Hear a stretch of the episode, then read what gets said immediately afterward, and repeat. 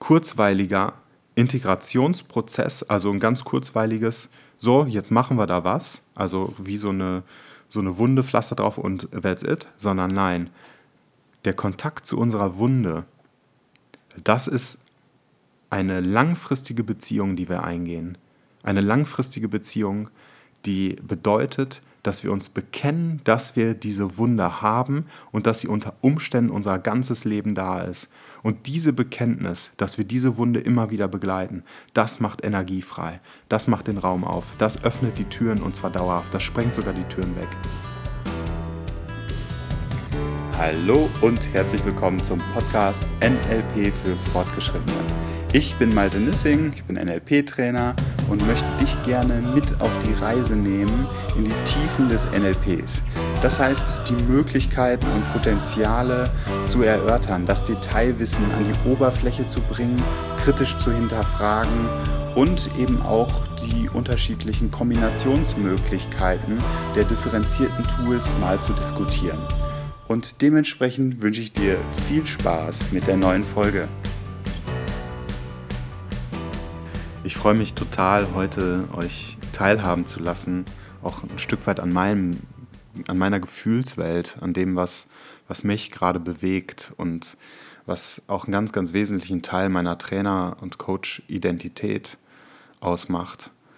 Und mh, hm, da auch nochmal, was ich auch letzte Woche angesprochen hatte, dass egal welches Tool du benutzt oder welche Coaching-Methode oder vielleicht auch als Therapeut in bestimmten Richtungen unterwegs bist, sei es tiefenpsychologisch, verhaltenstherapeutisch oder, oder, oder, ist der Therapeut, also der Mensch, der hinter dem Tool oder der Therapiemethode steht, eine der wichtigsten Variablen für den Erfolg der Heilung. Und dementsprechend auch natürlich der Kontakt, die Beziehung, die dann zum Klienten, zum Coachee aufgebaut wird, von Mensch zu Mensch. Und ich habe jetzt unterschiedliche Interpretationen schon gehört, was in Anführungsstrichen eine gute Traineridentität oder eine gute Coach-Identität ausmacht. Für mich bedeutet es, Trainer zu sein, dass ich immer mehr auch in den Kontakt zu mir selber als Mensch komme, zu den Anteilen, die ich eventuell mich nicht getraut habe, lange Zeit anzugucken oder anzufassen, mich treffen zu lassen von Emotionen, von Gefühlen und zu schauen, okay, wo sind die Wurzeln, dass mich irgendetwas trifft. Dass ich immer wieder auch in die Reflexion gehe, wenn im Außen mich irgendwas triggert, zu sagen, so, okay, das ist in letzter Konsequenz meins. Dass ich Kämpfe, die ich im Außen ausfechte, das Wiederkehrende des Lebens einfach sehr präsent ist, das mir zeigt, da ist irgendein Kampf, den ich im Innern gerade noch nicht annehmen kann oder sehen kann. Oder vielleicht, dass es metaphorisch steht, dieser Kampf im Außen für den Kampf, den ich gerade im Innern, Innern habe. Und ich hatte heute zwei sehr, sehr bewegende Gespräche, die auf einer Ebene unglaublich unterschiedlich waren und auf der anderen Ebene doch eine sehr ähnliche Basis. Und zwar war das, ja, ich fange mit dem zweiten Gespräch an, weil es da gerade irgendwie besser passt, auch zu der, zu der Traineridentität. Eine, eine Teilnehmerin hat mich angesprochen und hat gesagt, also das war gestern, hat gesagt, boah Malte, ich bin gerade in einer heftigen Situation, die sehr überschattet ist, in Anführungsstrichen, von Ängsten und ich weiß nicht mehr weiter und so weiter und so fort. Und heute Morgen haben wir dann miteinander gesprochen und sie meinte, boah, heute sieht die Welt schon wieder ganz anders aus. Und ich so, ja, was hast du denn gemacht? Und sie hat gesagt, gestern war ich in so einem in so einer Angstspirale drin und habe mich aber nicht dagegen gewehrt, sondern habe mich von dieser Angstspirale einfach mal runterziehen lassen und mich voll und ganz treffen, treffen lassen von dieser Angst, von den Existenzängsten, von den Verlassenheitsängsten, von den Ängsten ausgestoßen zu werden.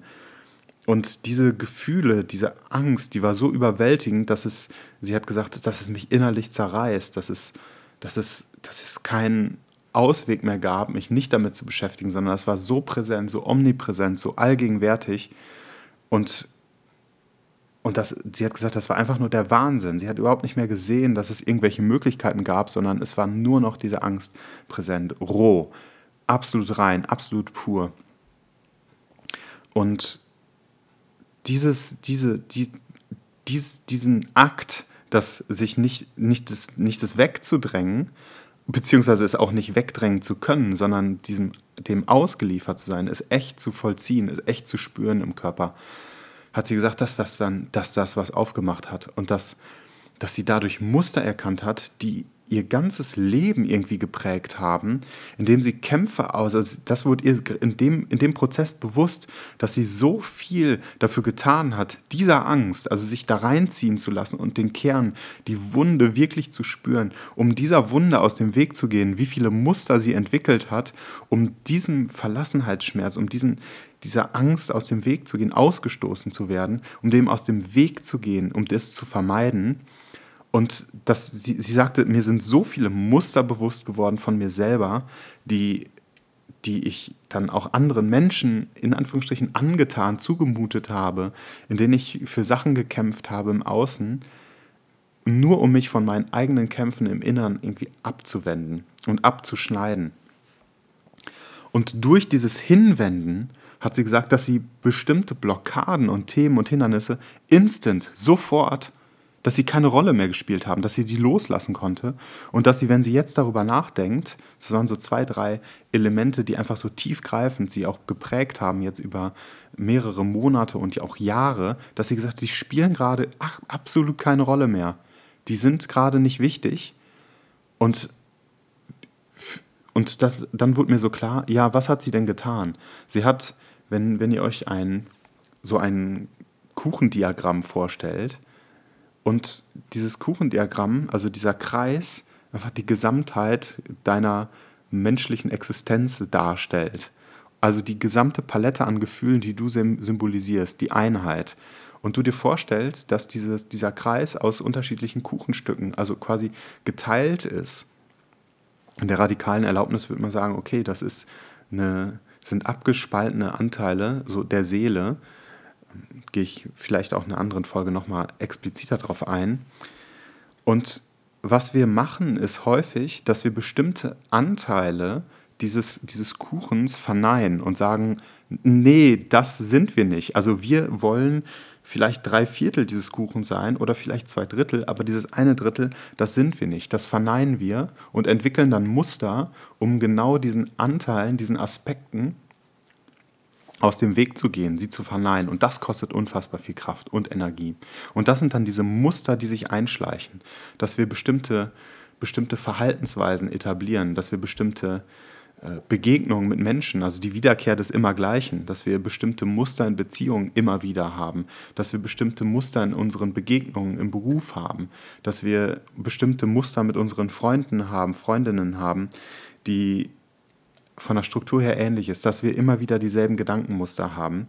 Vielleicht Muster, die genau vermeiden, um in den, in den Kontakt zu kommen, den wir an uns selber verneinen, vermeiden. Und das ist ganz interessant. Diese Anteile, und bei ihr war es eben so diese, sie hat es beschrieben als ein schwarzer Boden, also eine, ich habe mir das so vorgestellt wie so ein Moor, was wie so ein Sumpf aus Angst, aus, aus unfassbar lebendigen Gefühlen und gleichzeitig mit, mit der totalen Konfrontation des Tod, des Bösen, des Boah.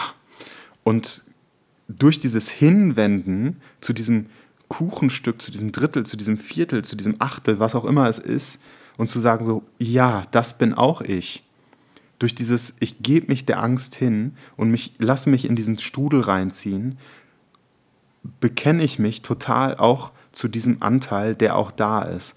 Und dann hat das plötzlich eine Präsenz und eine Wucht und eine Energie, die, die so lebensbejahend, weil eben integrierend und bekennend ist und eben zu dieser Einheit, zu dieser, zu dieser Empfindung des, des Ganzen führt.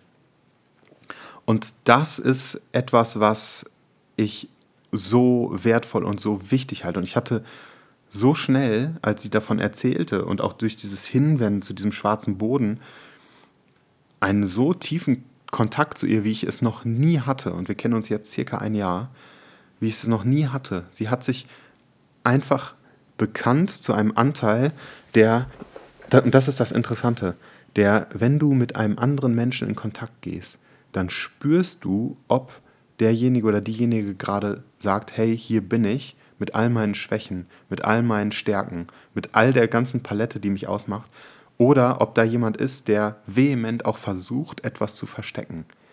Und das kostet Energie und diese Energie ist wiederum spürbar in diesem zwischenmenschlichen Kontakt. Und das war bei ihr die ganze Zeit spürbar. Und in dem Moment, als sie sich bekannt hat, ja, ich habe da was abgeschnitten an mir und jetzt habe ich mich dem hingewendet, wurde eine unfassbar tolle Energie frei, was auch eine, zu einer unfassbar schönen Resonanz zwischen ihr und mir geführt hat.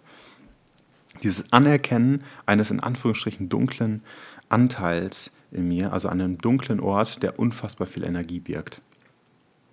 Und die zweite Begegnung, die ich heute hatte, ein ähnliches Gespräch, ein anderes Thema, führte eben auch zu so einem intensiven Kontakt. Und zwar zum Kontakt von einer Verlassenheitswunde. In dem Moment, wenn wir beispielsweise unseren Partner, unsere Partnerin verlassen, eine Beziehung zu Ende geht, dann kennen wir das, wenn wir so etwas schon erlebt haben, ich kenne es, dass es auch wie so eine Art Strudel ist, in den, dem wir nicht ausweichen können. Ein Strudel, der auch aus einer Angst besteht. Also bei mir bestand diese Angst aus, ach du Scheiße, meine Beziehung ist vorbei, jetzt werde ich für immer alleine sein. Also irgendetwas in mir hat diese Angst totalisiert und hat mich von innen her so zerfressen und ich war so in, diesem, in dieser Angst gefangen, dass ich dachte, ich gehe drauf an diesem Gefühl. Es hat mich von innen her total zerfressen und zerrissen. Und ich konnte dieser Angst nicht ausweichen. Und das Interessante ist, das trifft mich mit so einer Wucht in dem Moment, wenn vorher ich schon längere Zeit irgendetwas, was im Raum war, ignoriert habe. Und das war nämlich auch das Thema dieses Gesprächs. Der Mensch, der wurde vor zwei, drei Tagen verlassen oder die Beziehung ist auseinandergegangen und er sagte, mir ist so klar geworden, dass ich in, mich in einer Spirale der emotionalen Abhängigkeit befinde und ganz lange Zeit, Wochen und Monate, ignoriert habe, dass da etwas im Raum ist.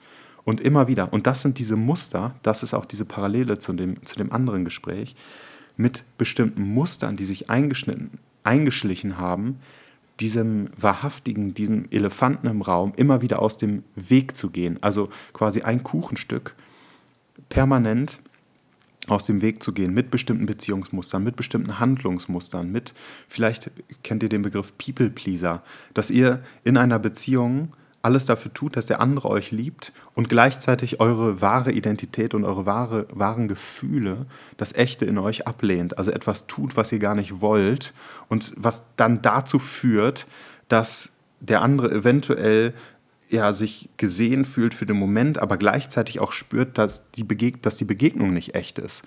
Was langfristig dazu führt, dass irgendetwas anfängt zu rotten und kaputt zu gehen. Also wie so ein Balken, der von einer Feuchtigkeit angegriffen wird und anfängt dann zu schimmeln, durchzumodern.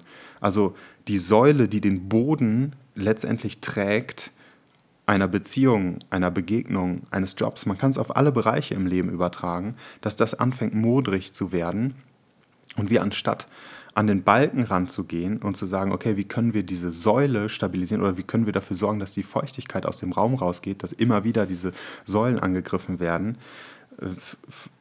versuchen wir einfach nur mit Pflastern irgendetwas abzudecken, also quasi Symptombekämpfung, anstatt an die Wurzel ranzugehen.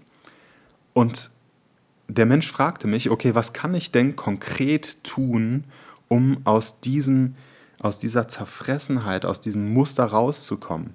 Und das Interessante war, er sagte sofort, ja, ich bin in so einer Art Opferidentität jetzt gerade gefangen oder war da drin gefangen und möchte da unbedingt raus. Und das Interessante ist, hätte ich ihm jetzt gesagt, mach das und das und das konkret, dann hätte ich diesen Anteil, der in dieser Opferidentität drin war, total bestärkt ich habe ihm gesagt, boah, du machst gerade schon so unfassbar viel richtig.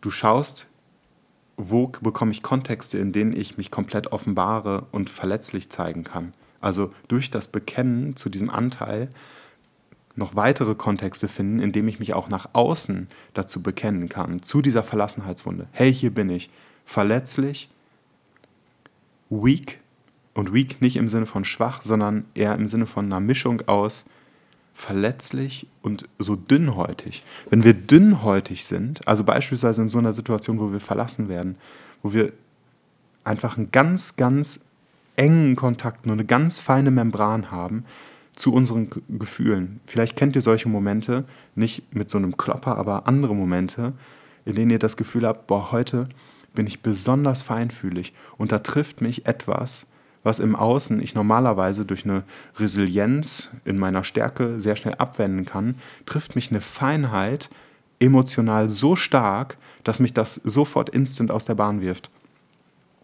Und nach meinem Gefühl bist du in dem Moment in der Feinfühligkeit einfach unglaublich nah mit deinen wahren Gefühlen verbunden, mit deiner Verletzlichkeit verbunden, mit den Anteilen verbunden, die im normalen alltäglichen Leben häufig ausgeblendet werden. Und dich genau in solchen weaken und dünnhäutigen Momenten, dich diesen Anteilen zuzuwenden und zu sagen, ja, das ist da und ich bekenne mich dazu. Und ich bin nicht diese Angst, ich bin nicht das Verlassenheitsgefühl, ich bin nicht dieser schwarze Boden, ich bin nicht nur dieses Achtel von dem Kuchen, sondern ich bin die Summe aller Anteile und mehr, und gleichzeitig ist dieser Anteil jetzt gerade präsent und den dann zu begleiten, sinnespezifisch konkret, reinzuspüren, wie ist die Angst gerade da, wie ist gerade das Verlassenheitsgefühl da und das dann zu bejahen, zu sagen so, ja, da ist ein Schmerz in mir, der sich anfühlt, als würde etwas mich versuchen in Stücke zu reißen. Da ist etwas in mir, was scheinbar unaushaltbar ist. Und das bejahte dann auch der Mensch in dem Gespräch, dass er sagte, ja, das ist unaushaltbar. Und ich habe gesagt, ja, natürlich, wenn wir uns so einem Anteil zuwenden, den wir lange Zeit verdrängt haben und auch abgespalten haben, dann testet der uns erstmal. Dann testet der, dieser Anteil erstmal, ob wir wirklich bereit sind, den, uns auch zu diesem Anteil zu bekennen. Ob wir wirklich auch bereit sind, ihn in all seinen Facetten auch anzunehmen.